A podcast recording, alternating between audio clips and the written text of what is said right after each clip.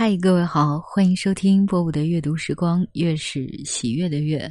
呃，很多孩子们恐怕开始放暑假了哈。今天读的这一篇呢，献给青春期的孩子的父母，是北岛写女儿的节选。甜甜今年十三岁了，准确的算，生日应在昨天。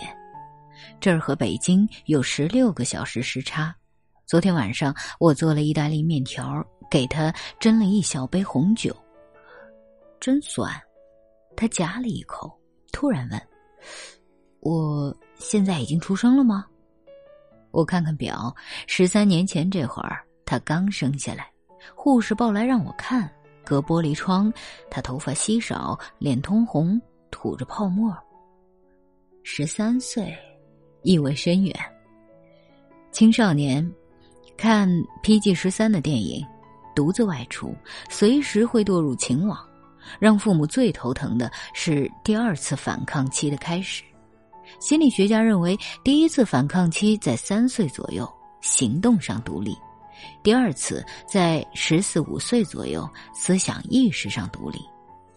我还没做好足够的心理准备，变化已有迹可循。他开始注意穿戴，打耳洞、涂指甲、留披肩发，和全美国的女孩子们一起迷上电影《泰坦尼克号》的男主角。他们个个会唱主题歌。为了顺应潮流，避免沉船，我给他买来《泰坦尼克号》的音乐磁带。在音乐上的对立早就开始了。平时还行，关门各听各的。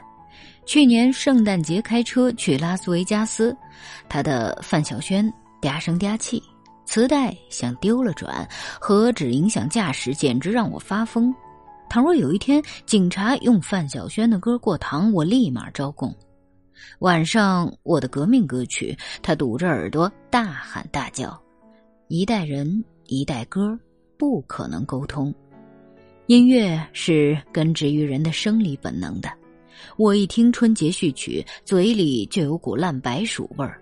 五八年冬天，志愿军从朝鲜回来，堆在我们家阳台上的白薯正发霉。这两件本来不相干的事儿，让春节序曲给连起来了。当我坐在板凳上啃白薯，电台播个不停。中国人在西方最要命的是孤独，那深刻的孤独。人家自打生下来就懂，咱中国人得学。这一课还没法教，得靠自己体会。上没老人，下没弟妹，父母够不着，在中年云雾里忙碌，怎么办？放了学，甜甜旋风般冲进来，自己弄点吃的，就地卧倒，开电视看脱口秀。那是媒体用大量废话变成笑料，填充人与人之间沉默的深渊。威尔·史密斯，那个电视上快乐的黑人小伙，眼见着成了我们家一员。甜甜一边做功课，一边跟着他咯咯的乐。他最爱看的还是《我爱我家》，这个一百二十集的电视连续剧，他至少看了几十遍，几乎都能背下来。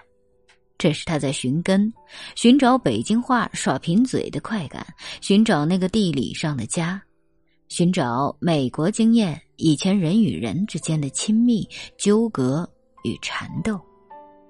去年甜甜暑假回北京，那个地理上的家，回来我问他，若能选择，你想住在哪儿？他闪烁其词，我知道我问了个愚蠢的问题，在国外住久了。你爱哪个家？这恐怕连大人也答不上来。你只能徘徊在那些可能被标明为家的地点之间。我带甜甜去宠物商店，让她选个生日礼物。